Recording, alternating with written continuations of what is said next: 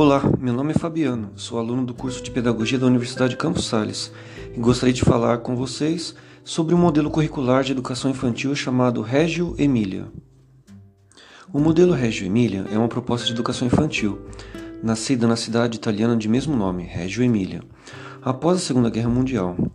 Esse modelo se baseia nos trabalhos do professor Loris Malaguzzi, que conseguem articular as contribuições pedagógicas de autores importantes da literatura pedagógica mundial, como Montessori, Piaget, Vygotsky e Dewey.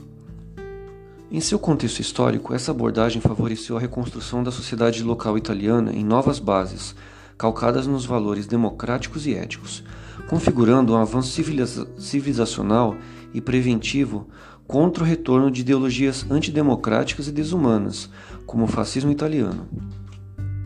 Algo a ser considerado para que no Brasil, em algumas gerações, possamos desconstruir as mesmas ideias antidemocráticas que existem em muitos segmentos da sociedade brasileira atualmente. Essa proposta curricular tem como base a valorização da linguagem infantil, a organização do espaço escolar em prol do desenvolvimento integral do aluno e o trabalho colaborativo entre os educadores e toda a comunidade escolar. Esse método coloca situações problemas como motor do processo de ensino-aprendizagem, fomentando projetos interrelacionais que geram contribuições de ganho coletivo. Um dos méritos dessa abordagem é envolver os responsáveis no acompanhamento e desenvolvimento das crianças, desde as primeiras etapas de educação, com sua participação nas atividades do cotidiano escolar, nos conselhos deliberativos e na responsabilização da existência de uma rede de apoio efetiva no território educativo. No modelo Reggio Emília, o espaço escolar é organizado em laboratórios de sentidos, repletos de objetos de investigação, favorecendo assim vivências que estimulam a curiosidade infantil, a pesquisa e o encantamento dos pequenos com o conhecimento desde cedo. Esses laboratórios de sentidos são construídos contemplando e valorizando os interesses dos alunos, manifestados e observados de diversas formas. Essas áreas de aprendizado são comunicantes e relacionais, permitindo a troca de experiências entre as crianças e o contato com diferentes pontos de vista acerca de um mesmo problema. Também preservam e promovem a natureza multidisciplinar do conhecimento humano e as várias linguagens infantis as chamadas sem linguagens, como por exemplo o desenho, a escultura, a corporeidade e muitas outras.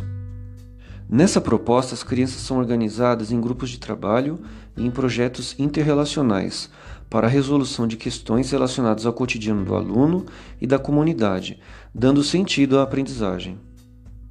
Essa organização rompe com o arranjo espacial do modelo, industrial das salas de aula do século XIX e a divisão da herança cultural humana em disciplinas de conhecimento.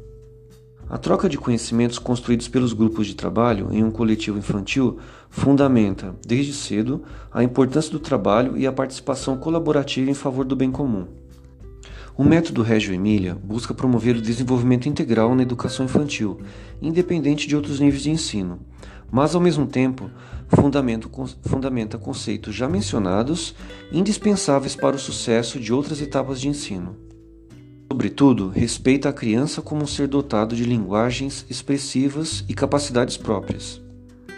No Brasil, essa abordagem pode favorecer a organização de uma proposta político-pedagógica, o PPP, nas escolas da rede pública de ensino, em especial em áreas periféricas dos centros econômicos com o intuito de promover uma coesão comunitária ao longo do tempo. Isso se dá pelo cultivo pedagógico da democratização do conhecimento e das conquistas coletivas na infância, promovidas pela abordagem Reggio Emília. Na Itália, essa abordagem foi exitosa em trabalhar com projetos interdisciplinares, que podem se tornar elementos articuladores de uma educação integral desde a educação infantil até os anos finais da educação básica no Brasil.